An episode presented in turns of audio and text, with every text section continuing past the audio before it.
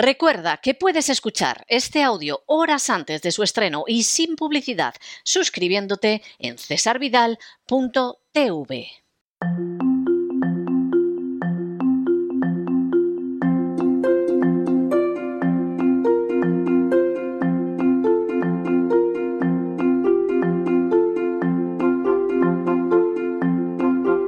Palabras al aire con Sagrario Fernández Prieto.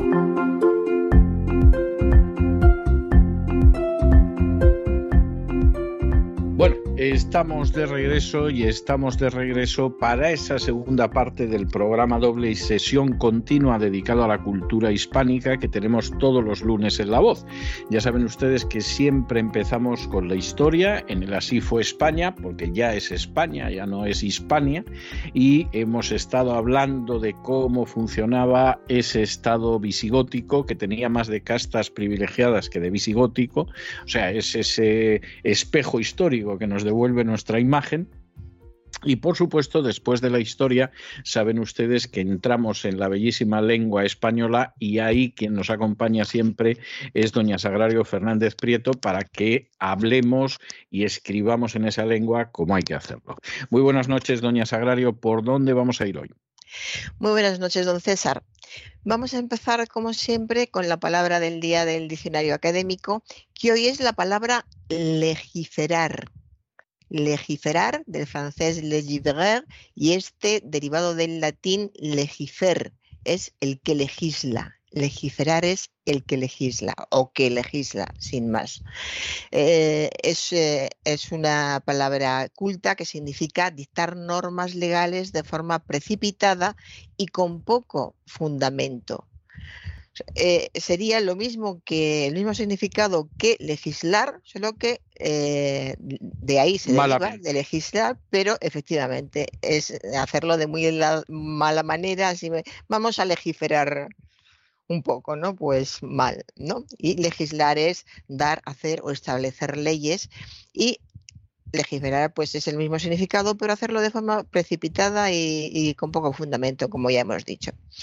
Y continúo con un, joven que al ver el precio de, una cerveza en el, ticket eh, comentaba, eh, comentaba el reportero porque estaban hablando de la subida de precios en, los bares de Madrid y dijo el joven, me he quedado catatónico.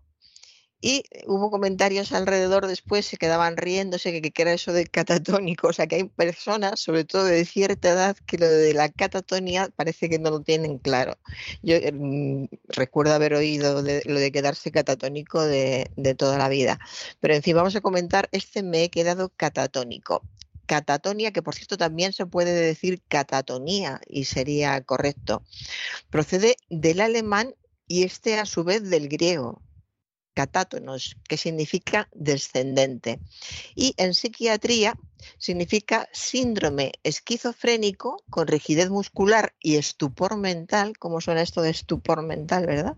Estupor mental, algunas veces acompañado de una gran excitación. Eso es quedarse catatónico.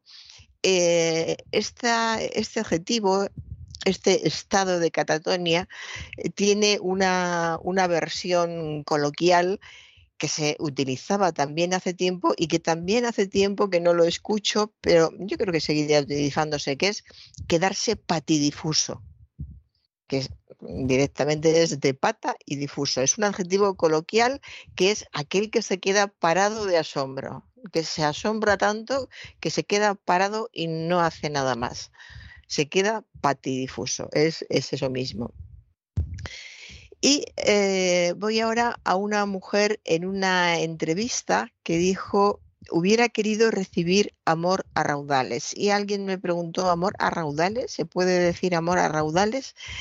Raudal es, el significado de raudal es masa de agua corriente cuando es abundante y de curso rápido, también masa o cúmulo de cierta cosa que sale o brota de un sitio y también se puede referir a cosas inmaterial, perdón, inmateriales. De su cabeza surge un raudal de iniciativas o el muchacho tiene un raudal de energías.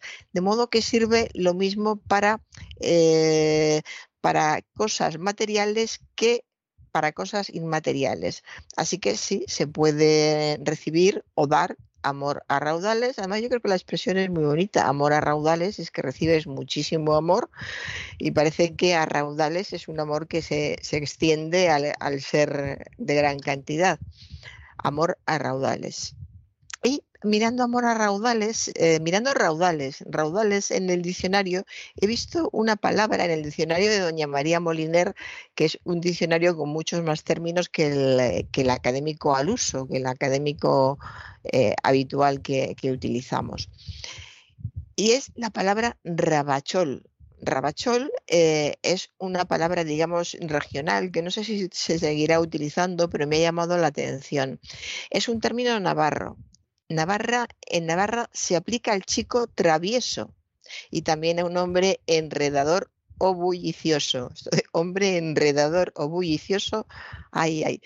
Y me ha hecho gracia lo de que haya un término, el hecho de que haya un término para llamar a, los chicos traviesos. Seguro que en castellano también lo hay, pero eh, en estos momentos no, he caído en él. Así que un chico travieso en, en, Navarra es un rabachol y un hombre que enreda mucho también un rabachol. Y eh, ahora voy a una entrevista de, televisión en la que le estaban haciendo una, entrevista a un personaje famoso en, el medio, creo que por, participar en algún concurso. El caso es que hablaban de su relación sentimental turbulenta y decía el hombre, yo no puedo metaformarme es que hasta cuesta trabajo decirlo, pero lo repitió tantas veces que se vio claro cómo lo decía. Metaformarme en el hombre que ella quiere. Yo no puedo metaformarme en el hombre que ella quiere.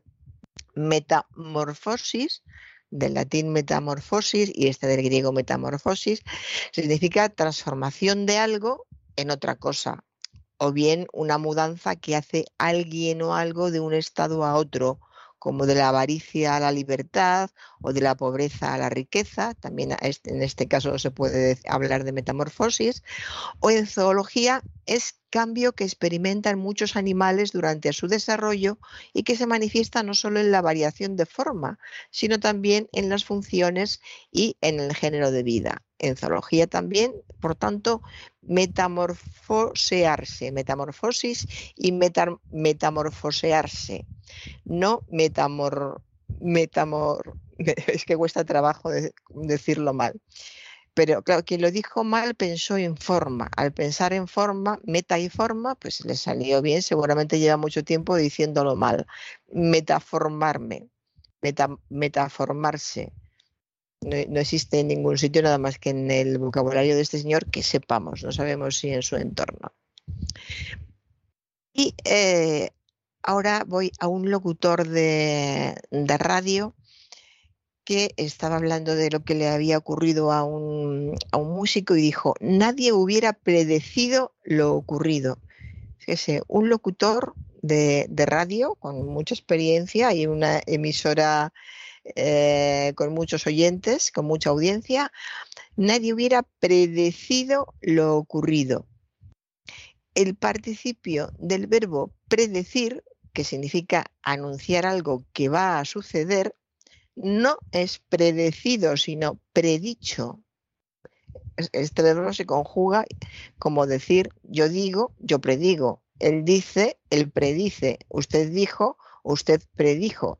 Solo el condicional admite formas distintas a las de decir yo predeciría, tú predecirías, aunque también son válidas las análogas con decir como yo prediría, tú predirías, él prediría. De modo que el participio de predicho sí está claro, eh, es de predecir, perdón, es predicho, está clarísimo, tanto cuando es verbo como cuando es adjetivo. Lo había predicho un niño o el siniestro predicho sucedió a la hora anunciada. Yo me acordé cuando le, escuché que hubo una época en que se decía que, lo, que un niño era muy redicho. Cuando un niño era un poco eh, repelente, siempre sabía de todo, se decía... Que era muy redicho, sí. Que era, muy redicho, claro. Imagínese diciendo que es un niño muy redecido. No, no. hubiera, sido lo mismo. Dice, es tan redicho que dice redecido. A lo mejor. Continúo con una cocinera en un programa de televisión que dijo que el cilantro en contraposición con el picante está muy rico. Bueno, como frase no Cilantro en contraposición con el picante. Picante. a mí lo, que ahí yo, ¿no? Hombre, sí, mucho. Y mm, le, iba a decir que a mí lo que me gusta es la palabra cilantro. Normalmente los nombres de las especies suelen ser muy bonitos. Son muy bonitos, sí, porque como además, por regla general, vienen de otras lenguas, pues yo creo que conservan un cierto exotismo, ¿no? O sea, cilantro, cilantro. cinamomo, canela. Es que, es que, claro, el sonido es un sonido distinto. Sí. Además, Se me acaba de ocurrir, lo mismo he dicho una no, no.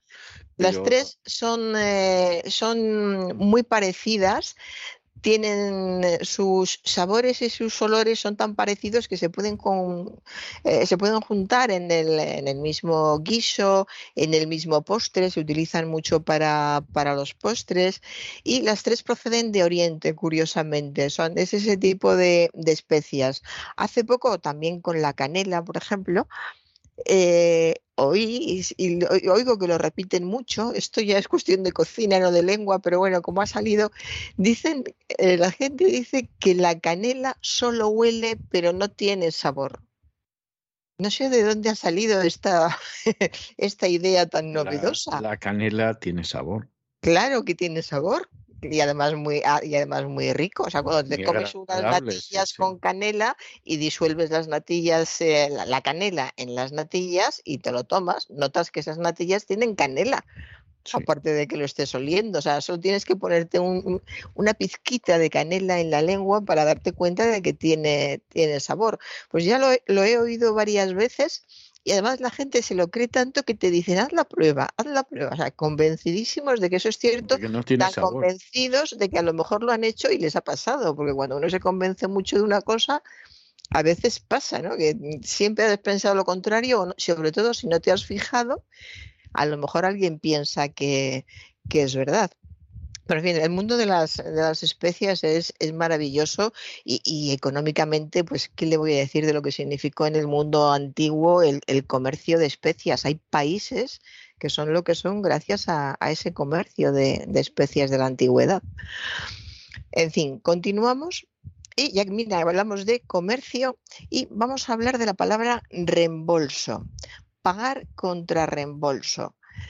Eh, me dicen, me pregunta alguien si es correcto reembolso, porque ha visto reembolso con una sola E, pagar contra reembolso. Pues si es correcto, se puede decir reembolso con una sola E o reembolso, es como lo escribimos la, o decimos la mayoría, que es con dos es es acción y efecto de reembolsar la cantidad que en nombre del remitente reclaman del consignatario la administración de correos, las compañías de ferrocarriles o las agencias de transportes o cambio de la remesa que le entregan. No hacía ninguna falta la definición porque todos sabemos lo que es el reembolso, pero por si acaso. La cuestión es que se admiten las dos y el diccionario académico da preferencia a reembolsar, es decir, preferiblemente seguiremos utilizando digo seguiremos porque yo creo que es eh, el más generalizado, seguiremos utilizando reembolsar con dos es, pero si vemos reembolsa no podemos decir que sea incorrecto ni mucho menos. Los dos términos son correctos. Una cantante en una entrevista. Como sé que en la radio el tiempo abrevia, te hago el cuento corto. Este abrevia ya lo hemos utilizado más veces porque hay muchas personas que confunden abreviar con apremiar. Apremiar es que hay que darse prisa y abreviar es que sea, sea más breve, pero no es que eh, vamos a darnos prisa porque el tiempo e, es breve, no, hay que, eh, el tiempo abrevia en televisión, eh, perdón, en la radio, el tiempo apremia, quiere decir que no, no puedes, eh, digamos, enrollarte coloquialmente, no puedes eh, tardar mucho. Pero además en esta frase hay algo que me ha hecho gracia. Como sé que en la radio el tiempo abrevia, te hago el cuento corto. Me gustó mucho esto de te hago el cuento corto porque también hace tiempo que no lo escuchaba, también es de, es de, es de la infancia. Muchos términos que llaman la atención eh, en estos momentos y no me pasa a mí sola cuando lo comento con gente me dice, sí, eso lo decía mi padre o lo decía mi abuela o, lo dicen en el pueblo de mi padre, en que son términos que nos los conocemos de haberlos escuchado hace mucho tiempo.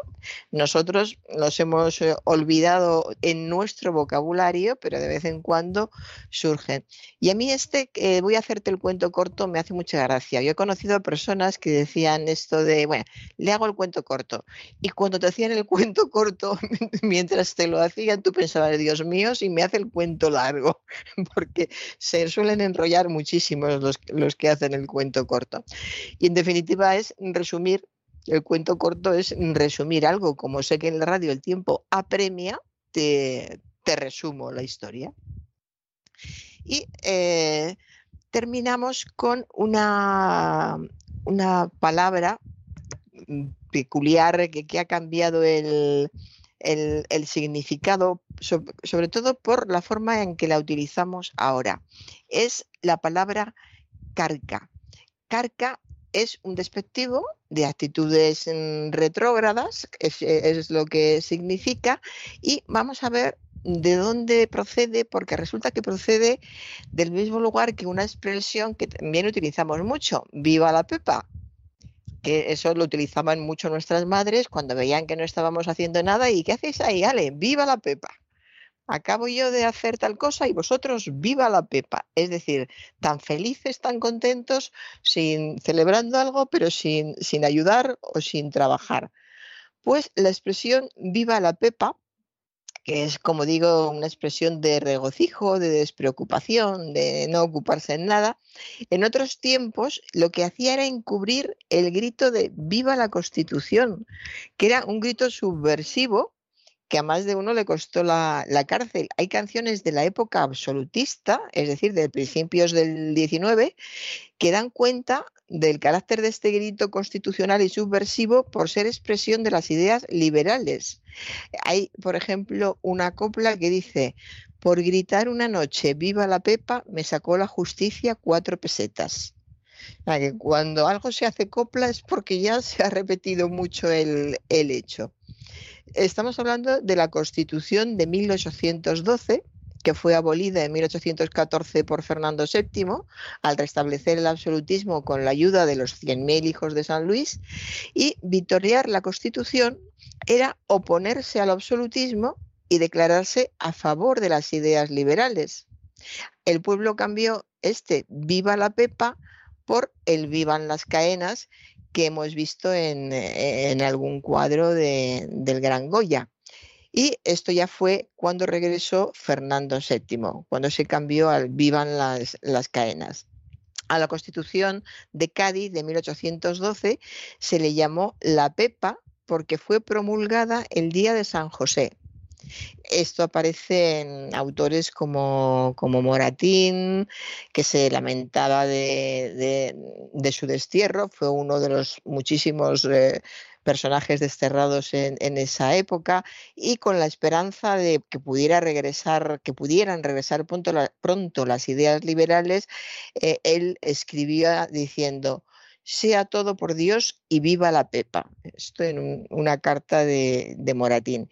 Y este grito que sirvió en principio para vitorear la Constitución, cuando los absolutistas se impusieron y las ideas liberales pasaron a ser subversivas, y con ellas la Constitución de Cádiz que éstas habían inspirado, pues se quedó ya quedó ya completamente claro por qué, por qué se utilizaba y con el tiempo perdió esa intención, fue perdiendo esa intención política y tiene esta, este significado de desenfado, de no hacer nada que tiene en estos momentos. Es una expresión curiosa históricamente. En Galdós, por ejemplo, se puede, se descubren, se descubre a menudo, está en los episodios nacionales, en, en el de Prim.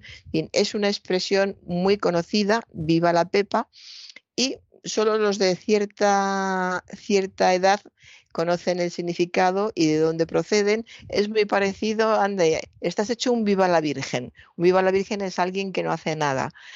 Pues eh, un viva la pepa tiene el mismo significado. Es, alguien que vive alegremente, que se lo pasa bien y que, y que no hace nada.